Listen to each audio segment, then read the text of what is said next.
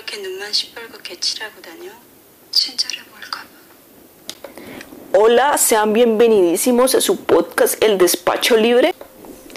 Este es el último episodio sobre cinematografía surcoreana, así que agarren sus audífonos que esto va a estar guay.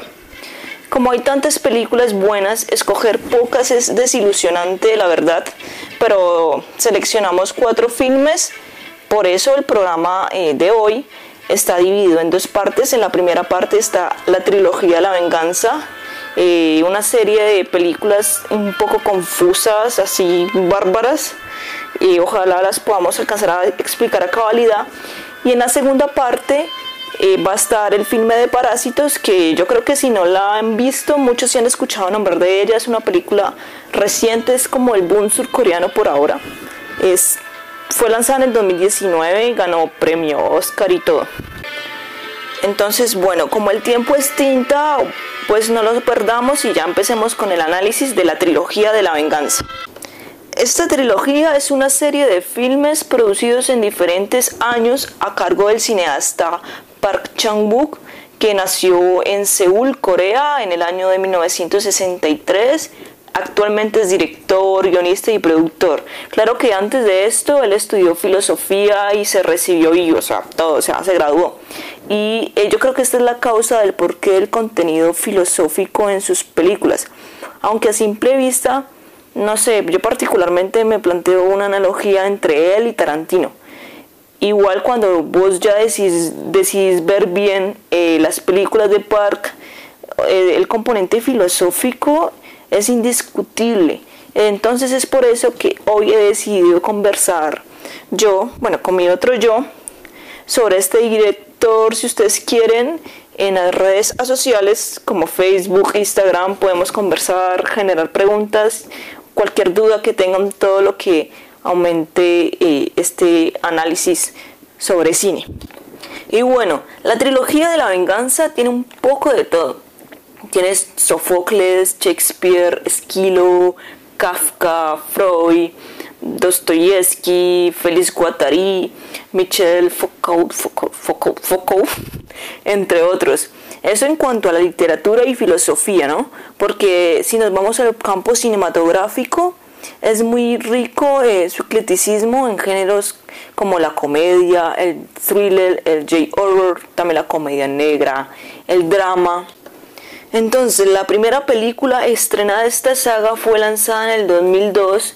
Fue lanzada en DVD, al igual que las otras también. Pues yo creo que las lanzaron en DVD porque si bien Park ha adquirido cierta popularidad, y bueno, las películas son comerciales, creo que no se quita el sello de que dejen de ser un poco de cine de autor y el contenido un poco gore, tal vez. Y bueno, no solamente la sangre, sino hay veces como, como les digo, el guion es un poco mm, confuso, es como una película que vos entras al cine y para mí, o sea, para mí con una vista no es suficiente para hacer todo un, un análisis de un filme.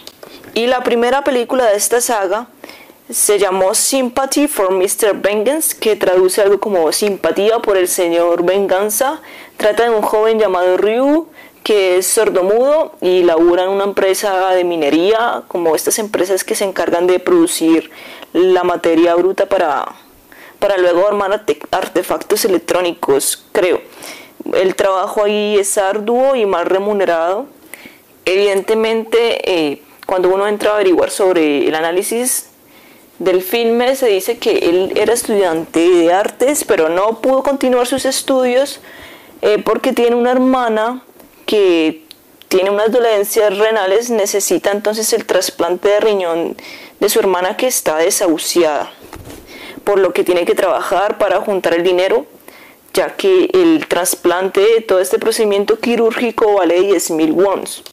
Entonces todo ese montón de dinero, al final Ryu logra reunirlo, pero, o sea, solamente no es que tengáis el dinero, sino que también hay que esperar toda una lista de espera. Hay personas por delante que necesitan órganos como riñones, eh, córneas o qué sé yo. Entonces, como que él se impacienta de ver también cómo cada día eh, la calidad de vida de su hermana se va al garete, por lo cual eh, comete el peor error, que es lo que desenlaza toda la película, y es ir al mercado negro. Y no sé, pronto han comprado alguna cosa en el mercado negro o las películas no lo dicen, de que todo en una forma ilegal vale el doble. Entonces él se va al mercado negro a conseguir este riñón, aparentemente lo consigue, ¿no? Pero a partir de ahí eh, empieza toda la venganza y todas estas escenas sombrías que de ahí en adelante no van a terminar. Y algo similar sucede en los otros filmes, obviamente tienen otro tópico, eh, pero lo similar es lo que les voy a decir. Por ejemplo, en All Boy del 2003 y en la última entrega del 2005, que es Sympathy for Lady Vengeance, inician al igual que esta primera saga, inician todas parsimoniales, perdón, con personajes que llevan unas vidas planas, o sea, como que vos nunca vas a pensar que ese filme o la vida de estos personajes va a dar un giro 360. Otro tema es que si bien es una trilogía, no significa que haya una continuidad tipo Harry Potter 1 y 2 o Kill Bill 1 y 2. Más bien como que el hilo conductor de esta saga es la venganza como tema central, como concepto. Y Park Chan lo desarrolla desde distintas causas y perspectivas, diferenciando cada personaje. Por ejemplo, la venganza en la primera película es presentada desde distintas razones, lo que hace que cuando vos estés viendo la película existan tres vendetas o venganzas simultáneas. La primera venganza se desencadena por Ryu. Ryu se llama el chico protagónico que, que si ven el filme tienen que verlo. Tiene el cabello teñido de agua marina. Y bueno, les había dicho eh, ahorita de que el peor error que él pudo cometer es ir al mercado negro a conseguir este riñón. Evidentemente no lo consigue, resulta súper estafado porque le dicen que sí, que le dan el riñón de la hermana, pero que a cambio tienen que pagar esos 10 mil wons y fuera de eso tiene que ser un riñón de él. Y bueno, él, él acepta porque está muy angustiado porque su hermana se le va a morir. Pero, oh sorpresa, claro para él, que despierta y no tiene ni los 10 mil wons, ni el riñón de su hermana, ni mucho menos el riñón de él. Por lo que se llena de rabia y resentimiento y emprende una venganza contra estos traficantes de riñones que no es como lo común que uno está acostumbrado a ver, que son unos tipos y ya, no. Eh, los traficantes de riñones están compuestos por un manojo de hijos pelotudos y una madre bien mala. Luego está la venganza que busca el padre de la niña, acechando a los secuestradores así tipo policíaco, que por cierto este es un género al cual recurren no solo Park, todos los, cineastas coreanos creo que, les gusta estas perseguidillas investigatorias. Ah, bueno, ustedes, ustedes dirán, ¿cuál hija, no? ¿Cuál niña? Y lo que pasa es que como Ryu se queda sin nada, sin riñones y sin dinero, eh, tiene una novia que, que, es militante de un grupo anarquista, divergente, qué sé yo, algo así. Entonces le da la idea, la ideota, de que secuestren a, a la hija del jefe y él en principio se niega, y le dice que no, que, o sea, porque es miedoso y es un chico realmente ingenuo, pero al final accede porque para que todo vaya de mal en peor, hay un recorte de personal en la empresa y él junto a otros compañeros se quedan sin laburo. Y al final este, secuestran a, a la niña del jefe eh, obviamente la meten al apartamento donde él vive con la hermana y pues como que el síndrome de Estocolmo realmente la trata muy bien y todo, pero las cosas no salen bien, un spoiler, y es que la niña eh, se muere. Y es por esto que el padre tan incansablemente busca una venganza que al final es una venganza bárbara, uff. Y por último está la venganza de un grupo insurgente ilegal anarquista. Es este grupo, les decía que la novia de Ryu es una chica integrante de un grupo y justamente es este grupo. Entonces cuando el padre de la niña encuentra a todos los secuestradores, eh, los mata y antes de matar a la chica, ella como que le dice, hey, no me mates, porque si lo haces van a ir por ti y te van a te van a hacer de todo, pues. Eh, él no hace caso porque primero está cegado por la venganza y el dolor de la muerte de su hija, de apenas como 6, 7 años, y segundo, pues hombre, porque no le cree, que al final resulta ser verdad. Entonces, cuando uno ve esa dinámica de una venganza de todos contra todos, ponele que uno ya sabe, ya presiente todo el gore, cómo va a terminar la película. Ya en la segunda película que se llama All Boy, la vendetta se da de forma binaria, perdón, binaria. Eh, el protagónico que se llama Dashu y el antagónico que se hace llamar Evergreen, que, que no me acuerdo del nombre original, es todo X. Bueno, aquí en este caso la venganza inicia por una pavada. Y bueno, eh, en Occidente lo percibimos de pronto así porque la razón de esa venganza es una habladuría, pero no es una calumnia, pues esa habladuría es cierta. Pasa que el error que se cometió fue la imprudencia, el cotilleo de Dashu, que comentó lo que vio. Y bueno, ¿qué fue lo que vio Dashu?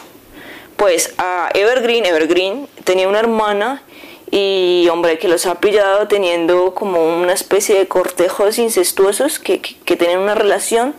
Entonces, bueno, simple descripción, esta es la causa del encierro de Dashu ya después vemos el contraataque de la venganza por parte del protagónico Dashu.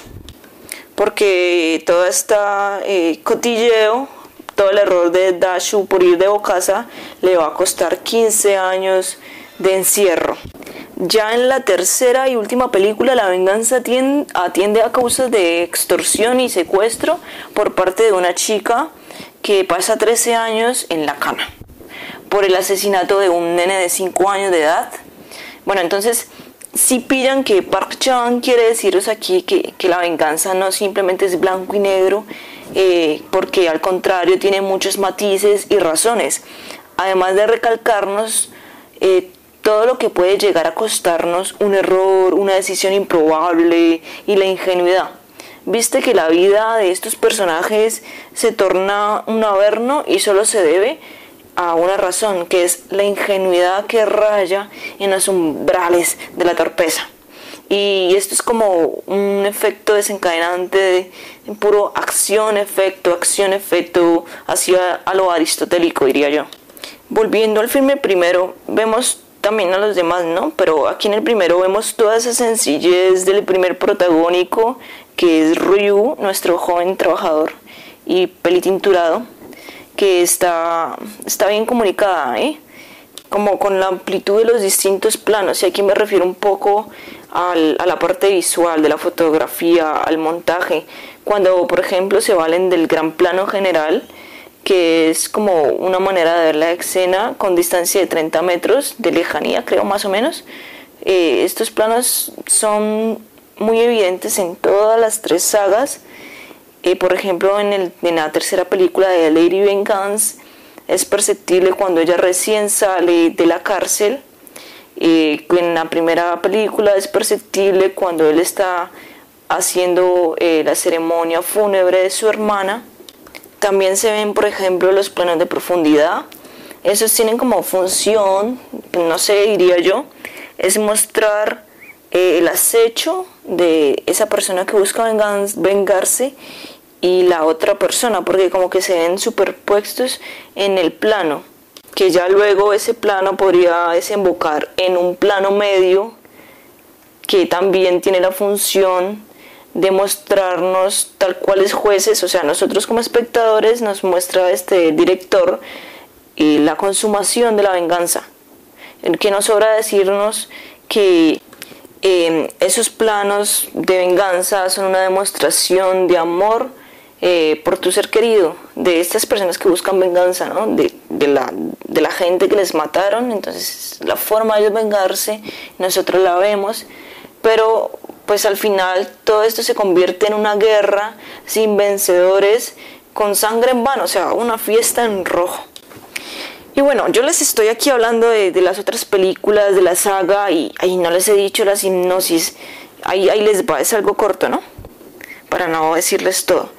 Por ejemplo, el segundo filme se llama Old Boy, es del 2003 Y bueno, trata de un hombre que se encerraba abruptamente durante 15 años en un panótico. Bueno, no es una cárcel, es un panótico tipo mm, vigilar y castigar, así a lo ventan.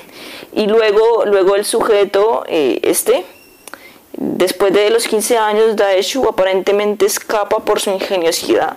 Ya luego vamos a saber que no, que por eso les digo que es un panótico porque hasta supuestamente el escape de él está arreglado. Así como cuando uno era niño y le ponía muchos obstáculos a las hormigas y al final uno les dejaba una salida para que salieran, uno sabe que van a salir por ahí. Algo así le, le, sucedió a Dashu. Y bueno, ponele que sale, después de ese encierro, sale fúrico al 100 a encontrar a la persona que lo privó de la libertad. Ya de ahí en adelante pues se abre el telón de la venganza y Dashu tendrá cinco días eh, para descubrir la razón del por qué le encerraron. Bueno, este plazo eh, no es así adrede, es, es, es impuesto por Evergreen. Y bueno, ¿quién es Evergreen? Que lo ando nombrando bastante pues este es el personaje que representa el antagónico en, este filme y es el sujeto responsable de haber encerrado al protagónico eh, durante tanto tiempo. Y bueno, conforme transcurre el tiempo de rodaje, el espectador se entera de esos secretos, de, de todo lo que trae el filme, y las coimas y todas estas manipulaciones que pone el antagónico Evergreen para lograr una venganza prolija y psicópata. O sea, todo es tan psicópata que hasta cuando este sujeto de Dashu salió libre, Evergreen sabía que iba a, ir, irlo a buscar. Entonces cuando lo encuentra, porque obviamente él también se deja encontrar, porque quiere que él sepa quién fue el que le hizo todo eso, le dice, oye, le dice como que, oye, esas no son las preguntas, no tienes que buscar quién te encerró, sino por qué. Y esa pregunta, ese interrogante es el que tú vas a buscar y te doy un plazo de cinco días y si no, asesina a tu hija. Que no les había dicho que Dashu, antes de ser recluido estos 15 años, tiene un, tenía una hija de 3 años, pasan 15, creo que tendrá como 19. Él ni siquiera sabe todavía cuál es la hija, pero bueno, que la van a asesinar. Entonces tiene que darse la tarea de buscar la razón del por qué estuvo encerrado. Y, otras cosas que pasan ahí, bien complejas, que, uff, por Dios, qué voltaje.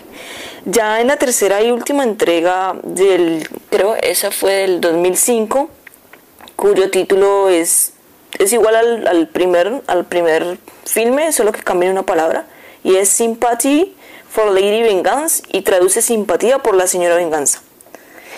Aquí la venganza está perpetrada por una mujer que, que sale de la cana y bueno, sale a buscar a su objeto de venganza, ya que por culpa de este tuvo que estar recluida 13 años.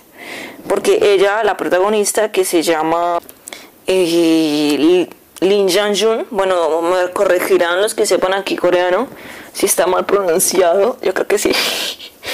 Y el antagónico se va a llamar el señor Bike. Estos dos eh, personajes, 13 años antes, ella, ella tenía creo que 19. Ahora cuando sale de la cárcel sale como de, en, hagamos las cuentas, mm, como de 32 años. Bueno, entonces estos personajes 13 años antes deciden secuestrar a un crío de 5 años y cobrar el dinero. Ulteriormente, pues le asesinan asfixiándole con una almohada. Entonces, un poco aquí de que a diferencia de las dos entregas anteriores, las otras dos películas, que esta es la última, aquí la venganza sí está definida. E incluso eh, la primera escena ya plantea la meta de Li Yan cuando ella le arroja el pastel de tofu al sacerdote este, ¿no? El que tiene el peinado raro perdón, me da mucha risa el peinado. Y bueno, eh, ese rico tofu tiene el significado de que se come para expiar las culpas y para aceptar que vos no vas a cometer más pecados, sino que por el contrario vas a tratar de vivir en blanco. Esto es tratar de ser una paloma. Aunque qué va, ya sabemos que al final todos somos cuerpos felices. Pero entonces por eso la protagonista eh, pues le dice algo así como que, no, ¿cómo es eso? Yo no voy a comer eso. Entonces al final le tira el, tofu este al, sacerdote porque ella sale con el objetivo de que tiene pendiente una vendetta. Para realizar esta vendetta, eh, digamos que ella a diferencia de los otros dos filmes, sí puede preparar un ritual. Aunque si bien en Old Boy, que es la segunda entrega de las que le acabo de hablar, en los 15 años que Dashu pasa encerrado, también se mentaliza, se prepara, solo que él no sabe, él, solo sabe que tiene que salir de ahí y vengarse del quien lo encerró, pero no sabe quién es. Mientras que eh, Jan Lee, Lee Jan, sí, Lee Jan, perdón, tiene la ventaja de saber quién es esa persona que va a recibir su vendetta, ¿no? Incluso eh, aquí es como cuando Park Chan nos da rasgos, si nos vamos un poco a la literatura y el teatro, eh, nos da rasgos de kabuki japonés, que es un teatro nacido por allá, en el 1500 más o menos, y el kaibyo eiga, que es un tipo de cine fantástico que gira en torno al relato samurái y que cuenta cómo las mujeres se vengaban de estos samuráis. En este caso, pues digo, para no ofender a los samuráis, pero que, el señor Bach viene a ser como un samurái y Li Yan viene a ser la mujer que busca venganza retornando de la muerte transformada en un gato, como tal cual bruja. Y hasta si vamos a la banda sonora, hay una obra de Paganini, creo que se llama Bruja, que se presta para esta eh, una parte de la película, la banda sonora, ¿no? Obvio que el director no debía copiar como todo tan literal de este teatro porque entonces perdería su carácter de realidad, ¿no? Entonces lo que él hace, yo creo, es establecer semejanzas. Porque en vez de ella regresar de la muerte, eh, regresa de la cárcel. En vez de ella regresar transformada en gato, ella regresa eh, transformada en cuestión de sus párpados cuando ella recién sale, está sin maquillarse, un maquillaje leve, ya después empieza a pintarse los párpados de rojo representando la, esencia de la sangre de la vendetta. Además de que muda totalmente de personalidad. Porque cuando ella estaba en Akana era conocida como la bondadosa, con su forma de ser dulce y servicial, tenía una personalidad que, que le serviría a todo el mundo para crear algo bueno ya. Pero bueno, es obvio que desde que ella entró en la cárcel, como ella no mató a ese niño, bueno, asumió la culpa por otros motivos que no quiero decirles para que vean el filme, eh, pero ella desde que entra ahí eh, a la cana, ella empieza a preparar toda su venganza y de alguna manera esta personalidad buena y servicial es un peldaño más para lograr la venganza porque resulta que como es tan comedida, servicial, al final estas reclusas, compañeras, terminan debiéndole favores por lo que cuando salen todas de la cárcel la mayoría tienen que pagarle estos favores obviamente no se los pagan así obligados, sino de buena gana porque ya entablan una amistad mm, bien guay, por así decirlo. Y con esta amistad y todos estos favores que le tienen que pagar, incluso le ayudan a darle información sobre el paradero del personaje del que ella se tiene que vengar, y le dan aliento de algún modo, también le dan objetos para ella llevar a cabo eh, toda esta vendetta. Y en algunas escenas del filme, las reclusas narran cómo conocieron a Li Yan en la cárcel, porque de igual manera eh, la película a nivel general va a estar narrada por la hija de Li Yan, que no les había contado que tiene una hija. Una hija que fue adoptada y vive en Australia. Cuando ella sale de la cárcel se da cuenta y bueno, va a buscarla. Ahí hay otros asuntos eh, pues ella no conoce a la hija, casi que cuando entró a la cárcel quedó chiquitica. Bueno, y el tema con la, con la hija obviamente no es primario, no es importante, pero sí tiene eh, un segundo o tercer plano para ponerle atención. Y aquí como con, con la óptica narración también podemos ir al primer filme, eh, Mr. Vengeance, en, donde el guion es narrado por dos personajes que son protagónicos y se, se alternan. El primer protagónico les había dicho que era el chico Ryu. Él de alguna manera narra la película, el, el muchacho sordo, mudo. Y luego en el segundo plano lo narra el padre vengador de su hija. Ya como que cambian los protagonismos y de la misma manera cambian las perspectivas de ver la película. Y al final como que uno no sabe quién se merece o quién no se merece la muerte. Mientras que en el segundo filme de All Boy el guion es narrado solo por el protagónico Dashu, que es el que va a pasar estos 15 años en ese pinche panótico.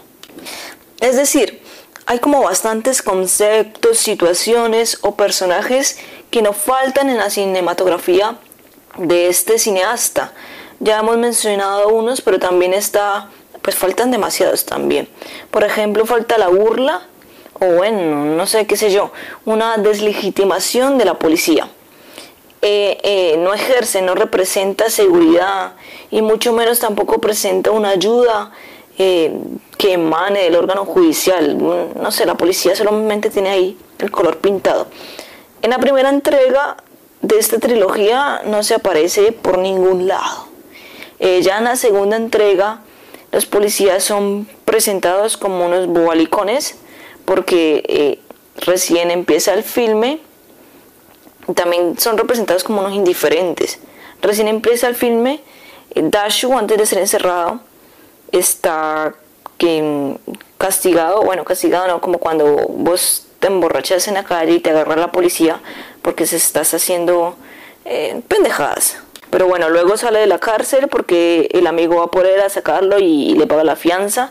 Y al final, antes de irse, se burla de los policías así tal cual ineptos. Y en la tercera entrega eh, sí se ve un poco más la participación de la, de la seguridad de la policía, pero también se entrega como una muestra muy conforme, eh, muy, muy mediocre. Incluso hay un investigador que sabe qué fue lo que realmente pasó en ese crimen del, del niño asesinado y como que no hace nada, es, un, es una resignación y una mediocridad de la ley que al final en la segunda parte de eh, no, Lady Vengeance, perdón, el policía termina prestándose eh, para esta venganza, incluso termina simpatizando y presenciando todo porque al final como que está de acuerdo con todos de que es una justicia, es la manera de hacer justicia de estos personajes que sufrieron pérdidas de sus hijos. También hay un papel trivial Mm, que es importante, pero bueno, no sé, como que Park Chan no alcanza a desarrollarlo mucho o no es relevante porque de pronto le roba protagonismo al tema central de la venganza, pero un tema que él aborda mucho por ahí como a nivel atmosférico es el de la anarquía que se ve representado en personajes un poco atípicos, por ejemplo en la primera entrega de Mr. Vengeance cuando el chico está enterrando a su hermana, se aparece un personaje, el chico es sordomudo, ¿no? Y se aparece un personaje con problemas de movilidad motriz, ¿se puede decir así? Como un habitante de la calle, que obviamente tiene estos problemas, pero es sagaz a nivel mental, porque va a dar una información sumamente necesaria para que luego lo encuentren a, Ryu y pues lo, lo asesinen. Entonces como que en, en, los filmes a nivel general, o hay veces, como les digo, pone personajes en muy poco tiempo al aire. En la primera entrega este personaje, habitante de la calle, solo aparece dos minutos. En la segunda entrega de Old Boy no estoy segura, pero como que el anárquico, fuera de ser Evergreen, hay veces también parece ser un personaje que también solo aparece como un minuto y medio de escena y es el que se suicida eh, como que no creer en nada, es un principio nihilista, anárquico, que, muestra Park Chang en, las películas. Y el componente más fuerte, quizás a mi parecer, y uff, o sea, es súper denso. Bueno, pero antes de esto, vámonos a comerciales, ya volvemos.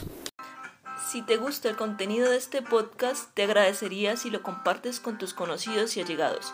Y si me deseas apoyar como mecenas en Patreon, abajo están los enlaces.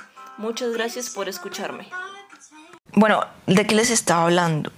Ah, ya, del componente más fuerte en las películas, bueno, en, en todas no, pero por lo menos en esta saga, en esta trilogía, yo creo que a mi parecer, lo más fuerte aquí es la influencia de la tragedia griega y la filosofía y la psicología.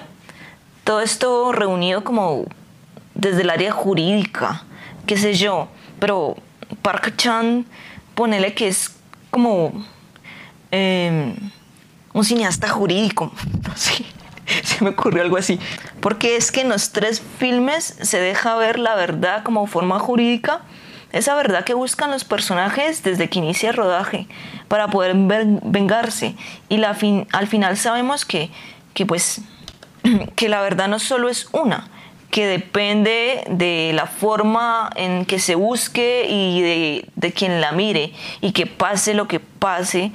Y la, la, la, verdad se busca para esta vendetta, pero esta vendetta no va a traer felicidad, ni paz, ni ningún sentimiento eh, de armonía, ni bueno. Por el contrario, esa venganza va a desencadenar una avalancha que al final va a terminar sepultando a todos. Pero entonces, el tema jurídico en la, por ejemplo, en la primera película, aquí el derecho es nulo.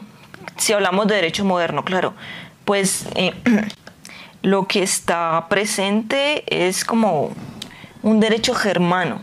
¿Y por qué decimos esto? Pues, bueno, yo no soy abogada, pero eh, en la antigüedad, ponerle que antes del medioevo estaba la corriente germana, siempre no ha sido el mismo derecho. Eh, y si nos ponemos, a ver ahorita, eh, eh, en actualidad el derecho no es igual para los continentes, hay derecho islámico, derecho eclesiástico, germano, romano, el doctrinal, bueno, hay muchas corrientes, hay veces se juntan o son eclépticas, toman cosas que les pertenecen así que sirven. Pero antes del medioevo estaba un poco esta corriente germana en donde la guerra era justicia y viceversa. La venganza es una forma de justicia, entonces eh, es como era algo reglamentado, lo cual se evidencia en la película, de que todos se vengan contra todos y es algo reglamentado, porque se buscó, ya que el poder eh, judicial, eh, el poder, sí, el estatal no aparece por ningún lado. Además que, pues, o sea, ellos hacen justicia eh, por su propia mano, utilizando como castigo la ley del talión, la famosa ley del talión que dice que si violas serás violado, si robas eh, tus bienes serán confiscados o el que a hierro mata, a hierro muere.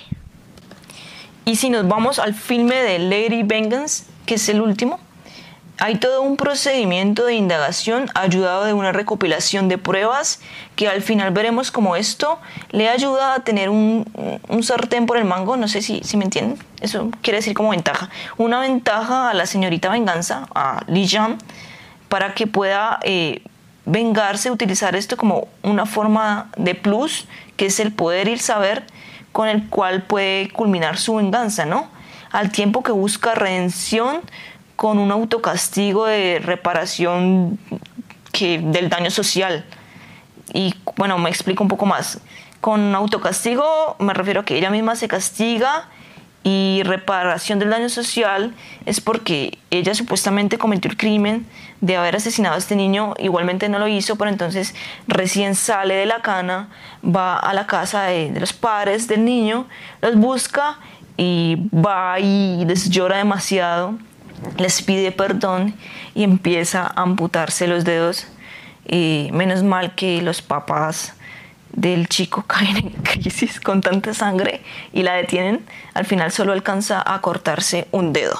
Pero bueno, entonces ella busca la redención y el perdón social por medio de todos estos actos de las amputaciones. Además de que cuando casi acaba la película, creo yo que es el clímax, resulta que invita a todas estas eh, víctimas, a los padres de los niños que fueron las víctimas, para que participen de esa venganza grupal y justiciera. Es, es, es como todo un litigio, toda una sala ahí aglomerada de jueces, que al final, bueno, spoiler, el tipo no solamente asesinó a un niño, sino que es un asesino en serie. Y bueno, los asesinos en serie siempre no matan por necesidad, ya hay una cosa más patológica, ¿no? Y este no es la excepción.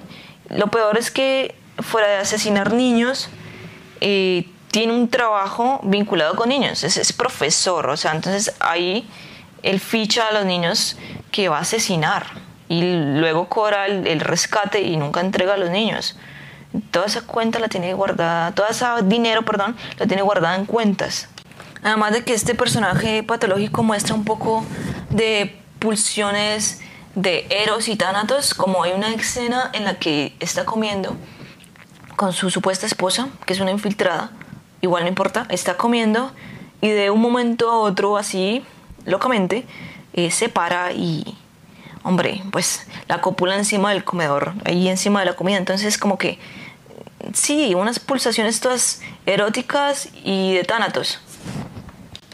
Y bueno, y por ahí, y el contenido jurídico en All Boil decidí dejarlo de, último porque es demasiado extenso, no es como las otras películas. Porque, bueno, entonces sinteticemos que en esta eh, película el, el, contenido jurídico es confuso, es, esta película es como eh, una tragedia griega contemporánea, no sé, en tanto que alude a una investigación jurídica de la verdad, además de mostrarnos que tanto para Dashu, Dashu como para Evergreen, el antagónico, la inocencia o la culpa es un tema irrelevante, es trivial.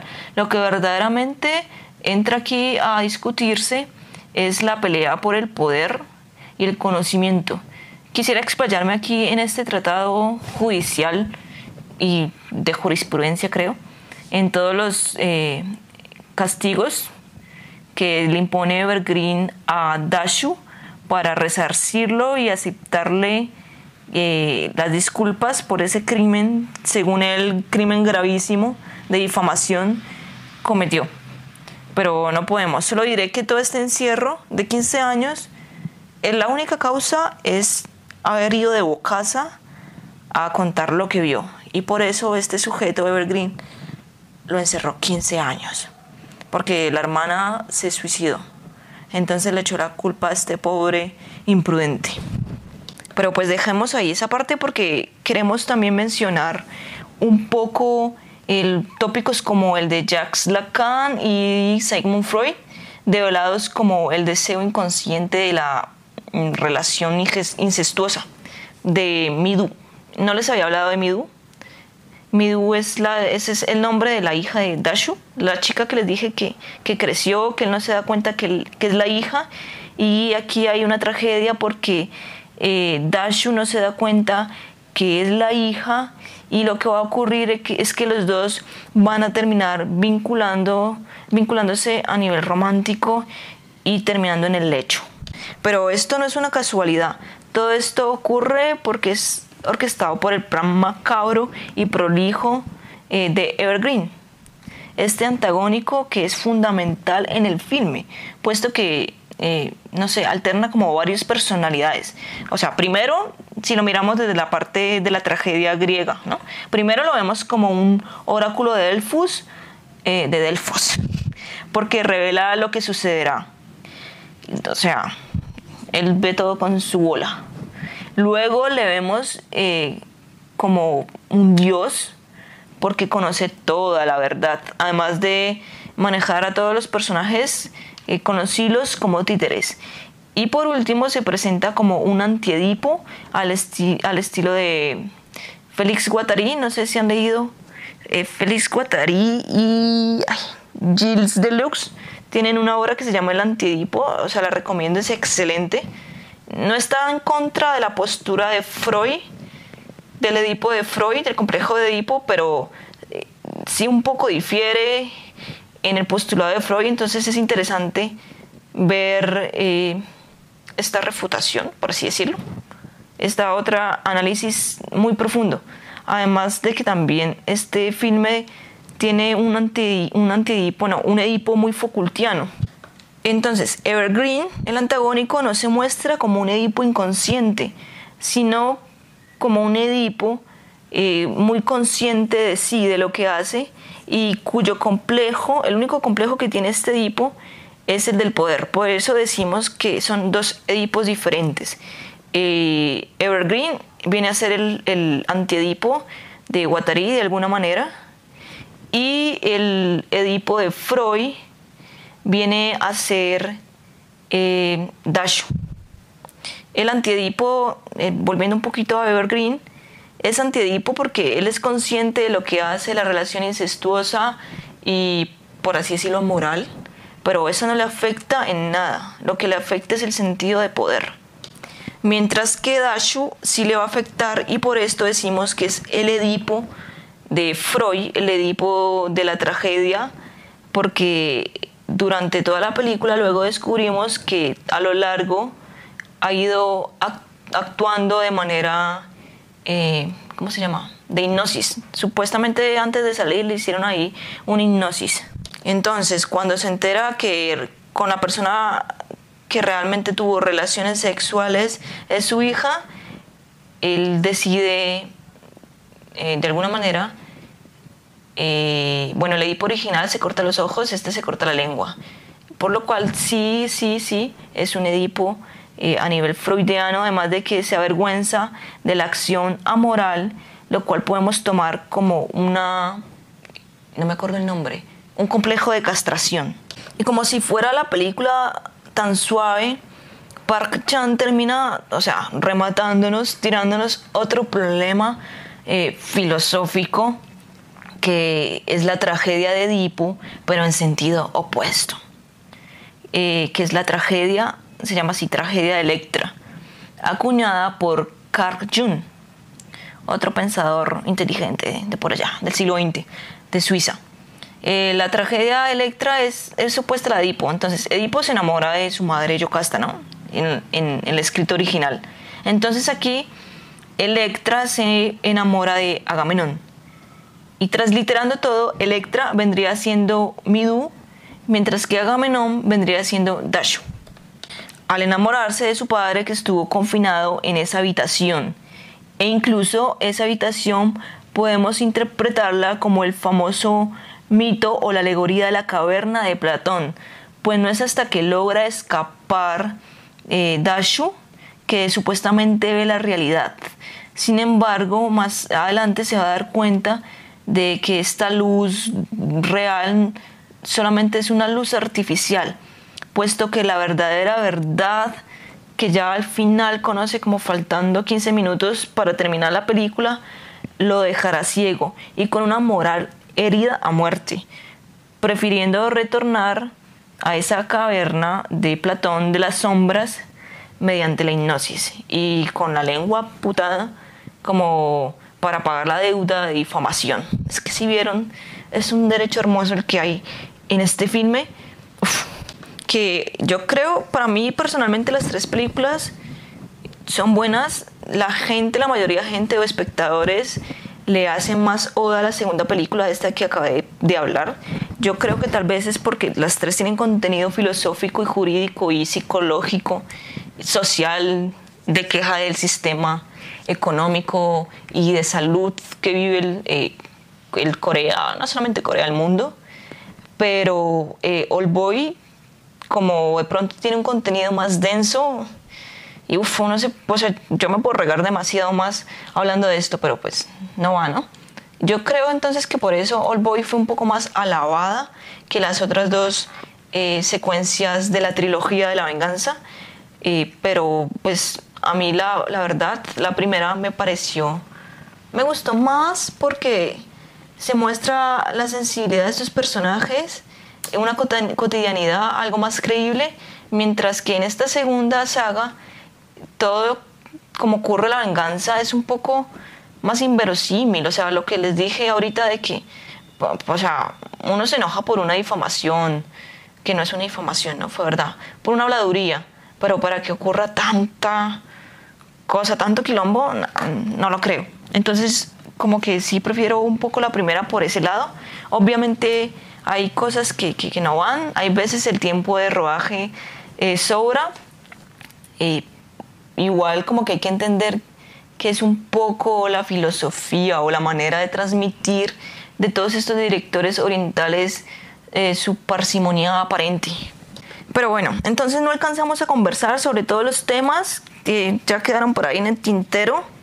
Eh, pues, pero en términos genéricos, Park Chan-wook es un cineasta que agarra asuntos aparentemente fútiles para sorprendernos momentáneamente, ah, haciendo que nuestras convicciones morales tambaleen, como que aparentemente te hace afligir por un personaje, te hace rogar eh, por ese protagónico que, es bondadoso. Sin embargo, 15 minutos después, qué sé yo, ya vos has cambiado de opinión y ves ese personaje que era una paloma, lo ves convertido en cuervo. Entonces uno al final termina como perturbado y al final decide que no es correcto decir quién es bueno o quién es malo o qué es venganza, que, que no, porque todo lo cambia, lo pone de diferentes focos y lo hace a uno pensar, ¿no? Como este sujeto el padre de la niña, que si bien no era un super individuo, era, un poco indiferente ante la pobreza de sus trabajadores, todos los lo que padecen, porque eh, había olvidado que en el primer filme hay una escena grotesca que un, trabajador le roga, le ruega, perdón, para que le devuelva su empleo y él se niega diciéndole que no puede. El trabajador este se corta el estómago, así, todo sangriento, como si bien Tommy Daly los Simpson, algo así. Entonces, ¿qué es como mostrar esta indiferencia? No era un mal individuo, pero era indiferente. Y, pero al final resultó que la venganza la volvió alguien inimaginable. O sea, es como todas esas personas, por llevar a cabo esa justicia por mano propia, pierden toda su esencia y su personalidad, se van desgarrando a sí mismos hasta que se vuelven monstruos y al final tanto el asesino como ellos, todo es un filme de monstruos. Entonces, esto, esto nos ayuda a transformar de pronto como la percepción y toda esta memoria colectiva, toda esta experimentación que ejerce Park Chang-wook. Entonces, bueno, hasta aquí con este episodio. Eh, pero viste que, que algunos filmes, como les digo, son un tanto más extensos y complejos por lo que no alcanzamos a conversar de todo. Es por eso que acá en el grupo investigativo, bueno, en el grupo, no, en el grupito investigativo, hemos decidido abrir una página web para ampliar toda esta información que no alcancemos a dar en estos episodios y otros temas que vamos a ir eh, eh, escribiendo y todo, de investigación así, que sea profesional y bien hecha. Queremos entregar un buen contenido. Eh, entonces, bueno, y claro que todavía la página web no está lista, estamos trabajándole duro, apenas sea lanzada, eh, les avisamos por aquí por las redes sociales de Instagram, Facebook, todo eso, o correo, si quieren escribir. Entonces nos vemos. Ay, había olvidado decirles que, que no olviden escuchar el siguiente episodio, les había dicho que se dividía en dos partes, porque les dije que que era muy extenso todo, ¿no? Entonces, para no agotarlos, el otro episodio, la continuación de la otra película, Parásitos, eh, está por ahí el link para que lo busquen y lo escuchen. Eh, ahora sí me despido, gracias por acompañarme hasta aquí. No olviden compartir el contenido con amigos, con quien quieran. Estamos disponibles en nueve eh, aplicaciones para podcast, Google, iPhone, Spotify, Overcast, iBox y no me recuerdo qué otras. Ahora sí les envío toda la energía vital para este resto de semana, que tengan un buen estado de salud y ánimo. Adiós.